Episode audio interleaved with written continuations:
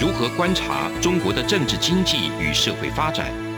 世界各国又是如何看待中国的影响力？而两岸间有哪些焦点议题与新闻事件？深入解析，多面向的透视中国。欢迎收听《这样看中国》。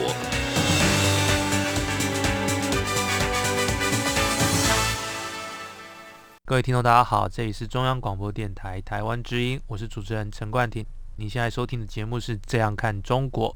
今天非常荣幸啊，邀请到方恩格律师。那方恩格律师是美国大学法学院的法律博士，现在也是这个泰鼎法律事务所的资深顾问，那也是职业的美国律师，非常优秀的一个国际政治经济的观察家。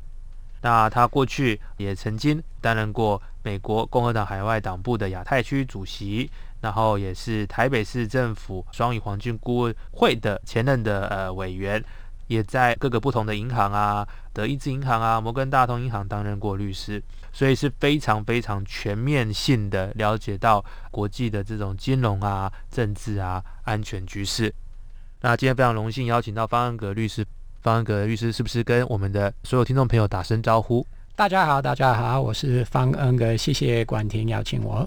今天呢，想要请教方恩格律师几个问题，因为看到这个方恩格律师在过去啊，在这个国际议题上面，不仅仅是在电视节目上，在报章杂志，乃至于到这种广播媒体，都有非常多的这种精辟的看法。那今天这样看中国的节目。想要请教几个问题。那首先就是最近啊，习近平主席他开启了他在疫情后的第一个外访之旅。我想请教方安格方律师，那有听说他在那边？除了会见政要之外，也会见普京。您认为这对中俄之间的关系是不是一个很大的注意？那这会不会相对的，就是影响到中国接下来的这个国际政治的角色？因为某种程度上面，中国一方面也要保持跟俄国一定的距离，才能够避免西方国家的制裁。那这一次会不会普京对他直接就是索要更多的资源？导致他们在外交上面左支右绌呢？首先，呃，我们要体谅得到，呃，他们能当面 face to face 一对一碰面讨论相关议题，当然对两个国家的元首还有他们的幕僚团队是非常重要，比通电话或视讯，呃，当然是比较好。那，就是不管是哪一个国家，你要跟另外一个元首见面，呃，当然如果是可以 in person，呃，比视讯或电话是比较好。但是同时啊，他们前几个月没有很久以前有通电话，对不对？所以如果真的有必要的话，他们就可以通电话或视讯了。所以他们开会的时候，普京到底会提什么样的要求？我们。只能猜，呃，武器目前中国不会提供，呃，至少公开呃不会提供。那但是贸易方面，如果普京说希望你们可以多买我们俄罗斯，不管是呃农产品或能源等等，呃，中国应该会同意。反正中国同意也也不会有太大的损失，其实可以有优惠价。那有批评的话，中国也可以说，哎。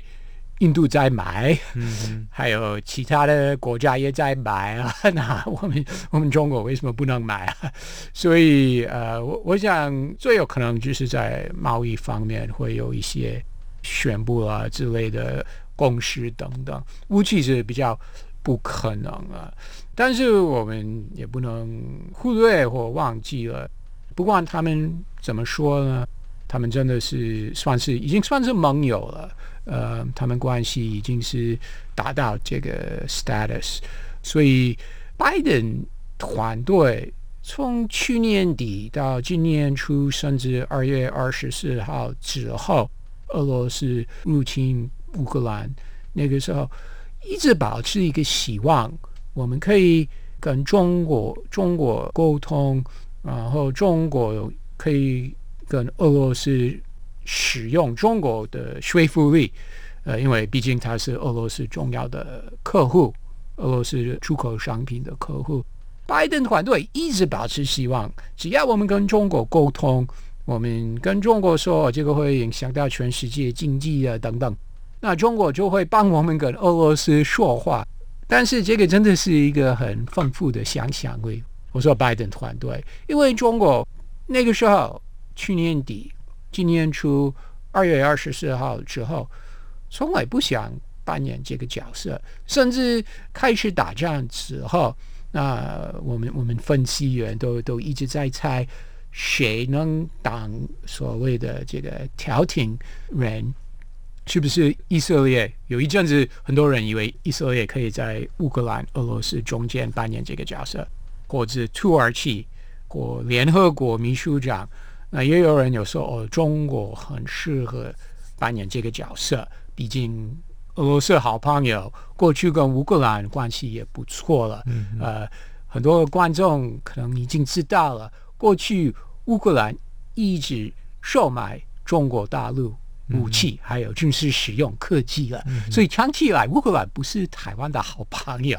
虽然现在大家都是 stand with Ukraine，但是过去乌克兰是卖很多武器跟科相关科技给中国大陆，所以万一打仗的话，我说两岸呢？you know, we're going to be killed by Ukraine weapons，真的有这个可能。Anyway，呃，所以长期很多人以为中国愿意扮演这个角色，但是中国在国际议题上、外交战场上，呃，不管是哪一国有内战或两个国家在打仗，中国很少甚至从来没有扮演这个角色，所以他们会保持中立或者顺便战。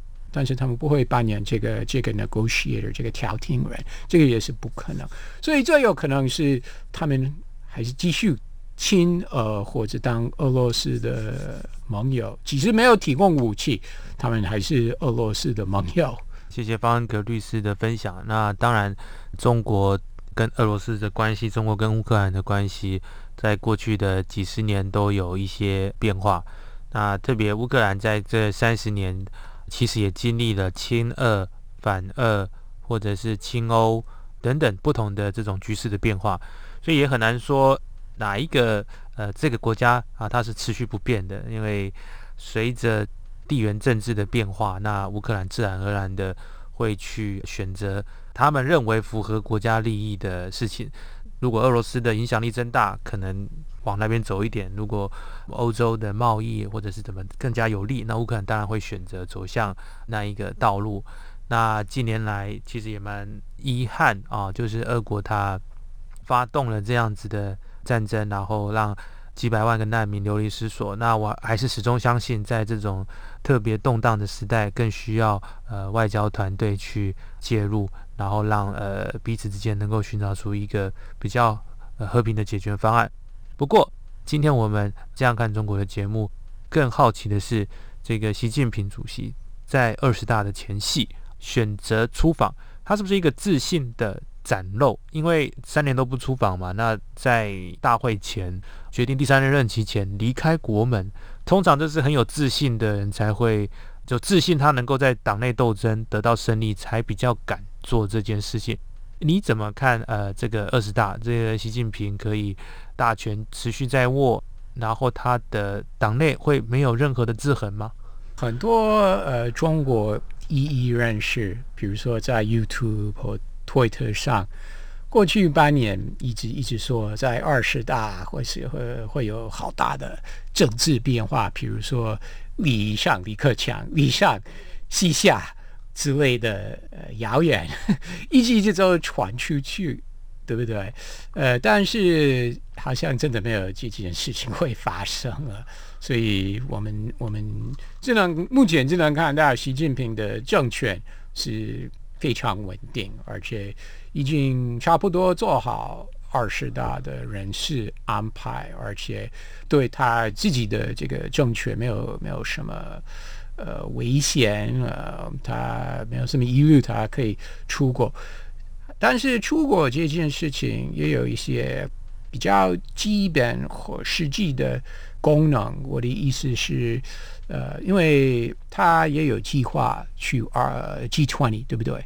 在十一月份，所以二十大之后，他要去呃巴厘岛参加 G 团啊，也可以见拜登总统、其他的主要国家领袖。但是因为他这么久没有出国，所以迟早有第一次，对不对？但是第一次因为有很多不确定性，我说出国了，呃，举一个例子，他幕僚团队万一有人确诊。出访的时候要怎么处理？所以他们选在这个时候做一个一个 test，一个就是他个人身为元首，还有他的团队、记者等等，呃，出国当然要需要一个 test。所以有这个短短几天小型的出访，作为一个在疫情之下一个 test，然后回国的时候隔离等等相关程序 testing 啊等等啊。呃，迟早需要做，所以有这个机会去 Kazakhstan。呃，从一个 practical 一个实际的角度来看，可以理解他们他们有有选这这个时候出国，这个是为了此后出国去参加比较大的、比较重要的国际会议，一个一个 warm up，一个 practice，所以可以理解。非常感谢方律师在节目的第一段给我们的精辟分享。那节目到这一边，我们先休息一下。稍后回来。从两岸、国际、历史文化与财经等角度透视中国的《这样看中国》节目，每周一到周五晚间九点三十分到十点在中央广播电台播出。如果您对《这样看中国》节目有任何收听想法或意见，欢迎寄信到台北市北安路五十五号。也可以透过电子邮件的方式。节目有两个信箱：二零二零 at r t i 点 o r g 点 t w，或是二零二零零二零三 n e w s at gmail.com。再次谢谢听众朋友们的收听与支持，请持续锁定每周一到周五晚间九点三十分到十点播出的《这样看中国》节目。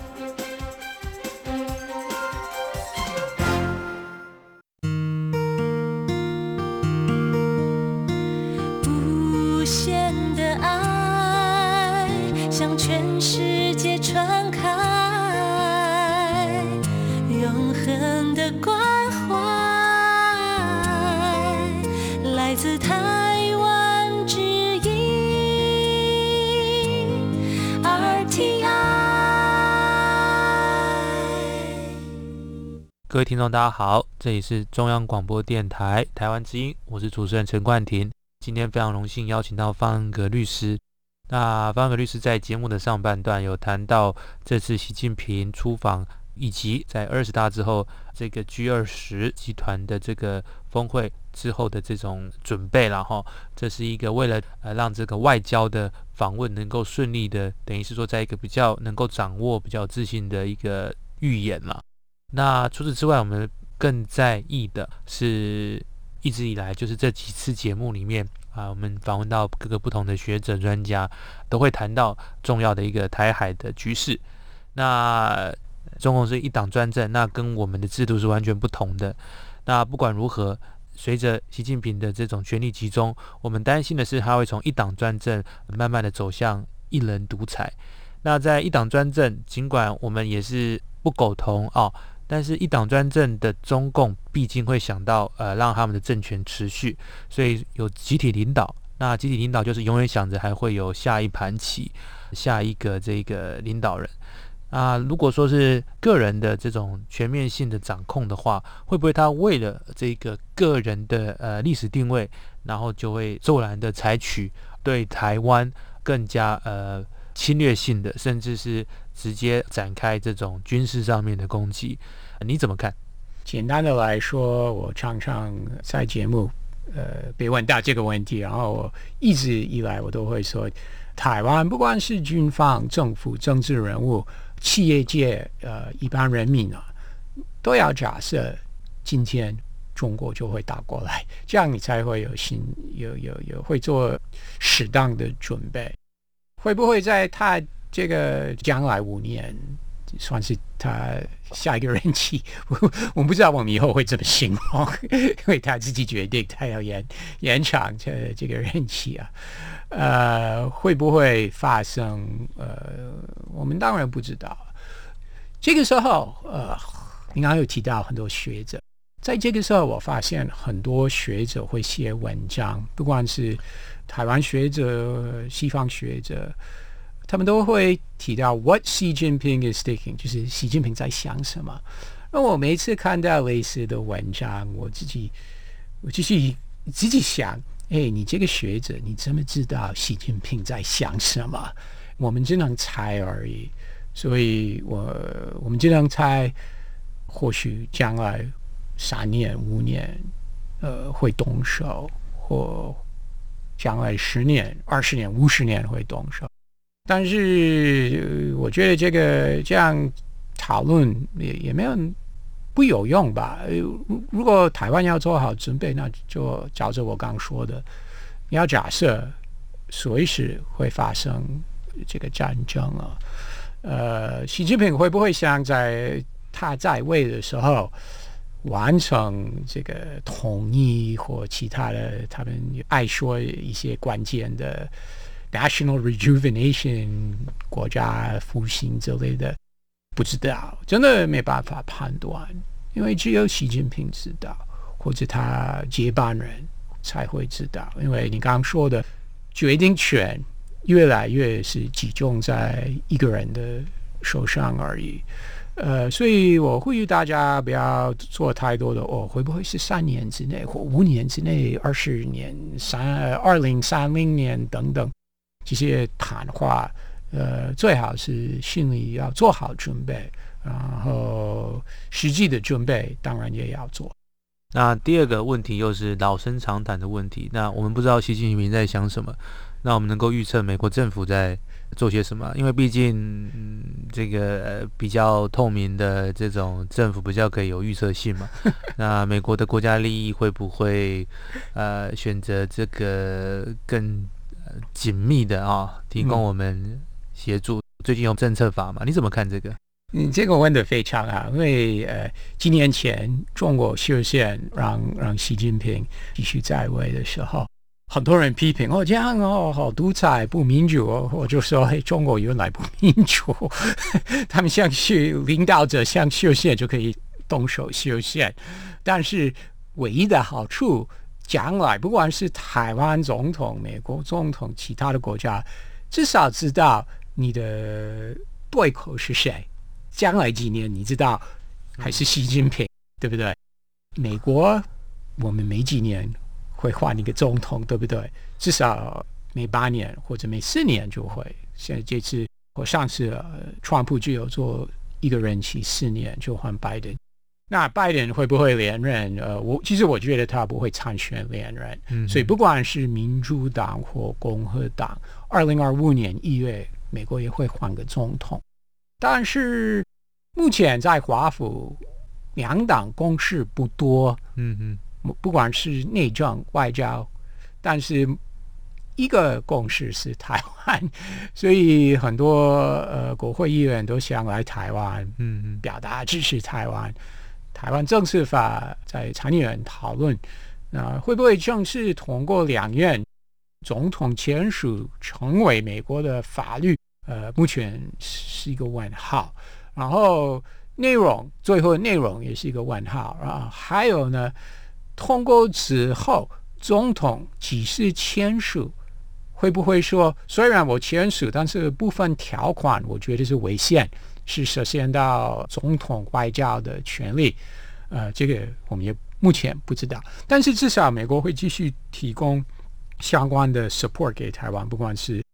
卖武器或军事合作、训练合作、呃情报交换合作等等，这个都会加强。贸易方面会继续谈合作的，不管是在晶片或其他方面，虽然不会有自由贸易协定，呃，但是还是会在在继续环保等等等等的领域都会继续加强合作。所以美国可以说是非常支持台湾。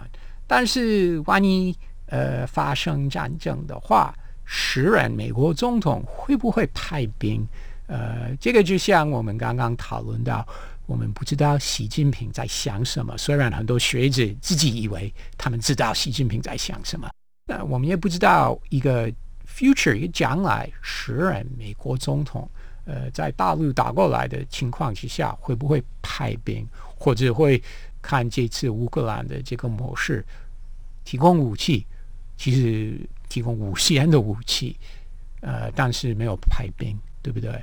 这个我们都不知道，所以回到一个重点，台湾还是要自己要准备好。如同刚才方律师所分享的哈，叫我们一定要有这种很清晰的概念啊，就是假设今天就是可能发生冲突，那你怎么观察这两三个月从佩洛西议长访台之后，中共对台湾类似这种切香肠的模式？不断的在把我们的生存空间减缩，你觉得中共对台湾发动攻击，一定是要全面攻占作为最后的目标，还是有没有可能只是有限战争，还是一开始就觉得就是全面战争？都有可能，嗯，呃，而且要看到时候他们会以什么样的理由，或发生什么样的国际变化，或。因为美国、日本、澳洲跟台湾走得太近，那中国就决定动手啊。所以很多人会会会分析做分析说，哦，中国会不会先动手？呃，进去离岛，呃，不管是马祖、呃，金门、呃，太平岛等等啊，呃，这个都有可能。呃，所以这这个都是只有习近平。会会知道他会到时候会让会呃使用什么样的方式全面制裁台湾或港口封锁或全面开战，呃，我们真的是没办法判断，但是我们要看各式各样的呃选择，然后做好准备。我还是想要请教，中国有没有可能，嗯，要走走回也不是，就是。过去二零零零年年代，或者从江泽民年代开始，江泽民跟美国是展现出非常友好的态度。我们可以看到他在访问美国的时候，跟克林顿那个根本就是一搭一唱的样子。那我觉得他是最 某种程度他很亲美哈，他很喜欢献他的英文嘛啊。那在之后，胡锦涛就是非常的谨慎，每一句话都要看稿。那某种程度。一直强调就是和平崛起，那到习近平时代就是完全不同的语调啊，从各种战狼外交等等，那那让大家应该不讲大家，特别让西方感觉到比较忌惮。有没有可能中国在未来？当然了，我们无法去猜测习近平到底在想什么，但是这种难道是只有？单方面的就是不断的呃挑衅西方国家过去的这种注重经济市场啊模式，然后呃希望西方投资的这种状况，难道就一去不复返了吗？我相信欧洲虽然欧洲朋友可能会不不满意，但是我相信欧商公司会想继续投资中国。对。那美国公司、美国企业将来可能会比较比较强烈的这个政治人物的批评跟反对，甚至社会反对。但是我我觉得欧洲、中东、嗯，东南亚，比如说新加坡或泰国比较大的企业，嗯，也会继续投资中国大陆，所以他们不怕外交方面。谁不喜欢中国？他们还是会想，呃，在中国赚钱。我的意思是说，不是说对方的意愿，我的是说，在中国在过去对西方国家，我们这样讲好，西方国家那以美国为首，或者是以欧洲，当然我们这样子一言盖之都不太对啦，因为 欧洲很大，有西欧和 中欧、东欧。还有这个巴哈干半岛的国家，还有北欧每个国家的利益，尽管在欧盟之下是有一定的这种规范，但是国家利益还是不太不太一样啊。那当然，美国又跟欧洲的国家利益基本上很多部分是重叠，但是还是有一部分是需要去协商的。那意思就是说，在中国在习近平啊上台之后，他的这一种对外国的呃友善程度，甚至包含这种商业上面的。规范等等，至少在投资中国之后，他的这个态度确实是不太一样，跟胡锦涛时期是确实是不太一样，跟江泽民时期又更不太一样。那我就说这样子，中国方面有没有可能在二十大之后做出调整，让中国在 COVID 之后啊，能够重新呃某种程度跟西方国家共存？呃，其实中国一直在做，但是呃，我现在从西方的角度来看，可能会觉得很多企业会觉得不足。呃，我举一个例子，今年上半年有一段期间，呃，中国高层不断跟外商公司开会，寻取他们的意见，嗯但是因为疫情一波再一波，那然后越来越近二十大。从中国的高层、中央政府的角度来看，当然他们不能宣布我们对外国企业有做出什么样大的优惠，嗯，但是他们继续保持联络，也一直给他们的 message 讯息是我们欢迎你投资。虽然我们从外面看，我们会觉得哦，这个投资环境越来越。有有挑战性，对啊，上海封城啊，我看到好多新闻，对，或或很多呃调查，不管是税务调查或劳务不同的政府单位，是是是，对，台上也有面面要面对这个这个危险了。但是至少口头上，中国一直在欢迎外商公司，我相信呃二十大之后还会继续有这个这个 message。呃，但是像我刚刚说的，我觉得他们对象如果要做一个排序的话，可能第一个是欧洲，那接下来可能是中东，那美国可能比较下面的。我的意思就是说，他们是我我们看到的这种在上海封城之后，很多居民被迫要在自己的这个被隔离嘛，哈。那除此之外，就是。你刚刚讲到劳务啊、税务的这种检查，它是有个针对性针对美国吗？还是他们对欧洲跟中东的这些国家比较有不同的待遇？其实只要惹祸中央，都会被 都会被打架。比如说最近几年很多次，欧洲精品公司因为他们广告或什么的就惹祸消费者或官媒等等，那就面对问题，对不对？但是美商公司，因为美国对中国的不管是制裁、批评、人权、宗教自由等等，那还有台湾，呃，中国一直以为他们最大的敌人就是美国，所以我我真的觉得美商公司在中国将来几年的生存的空间可能会会缩小，欧洲欧商公司比较有机会。非常感谢方安格律师今天精辟的分享。那从这个习近平第一次出访到最新的中国的这种投资状况，都给我们非常缜密的分析。那再次感谢方安格律师今天来到我们的节目。我是主持人陈冠廷，我们下周再会。从两岸、国际、历史文化与财经等角度透视中国的，这样看中国节目。